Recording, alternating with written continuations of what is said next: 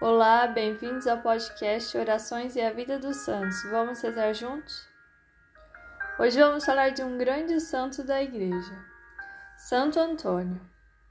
Santo Antônio de Pada nasceu em Portugal, Lisboa, em 1195, no dia 15 de agosto.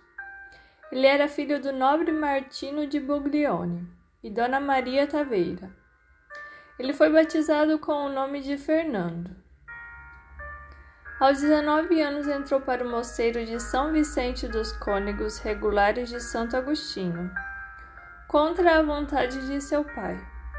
Morou lá por dois anos. Com uma grande biblioteca, Antônio se dedica ao estudo e oração.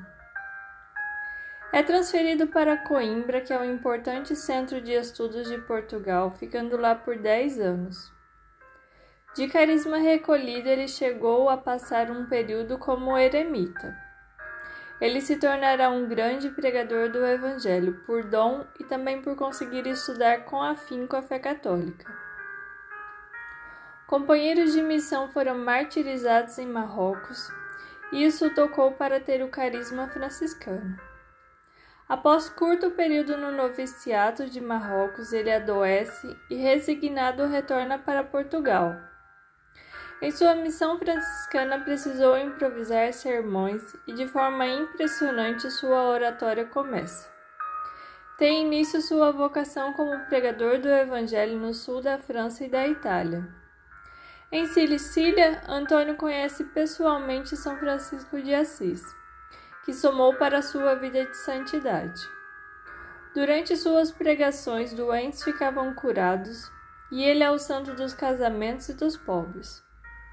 Santo Antônio morreu em Pádua, na Itália, em 13 de junho de 1231, com 36 anos. Antes de falecer, Santo Antônio diz: Ó Virgem gloriosa que estais acima das estrelas. E completou: Estou vendo o meu Senhor. Em seguida faleceu. Santo Antônio é doutor da Igreja. Foi instrumento para realizar muitos milagres ainda em vida. Em nosso próximo podcast falaremos desses impressionantes milagres.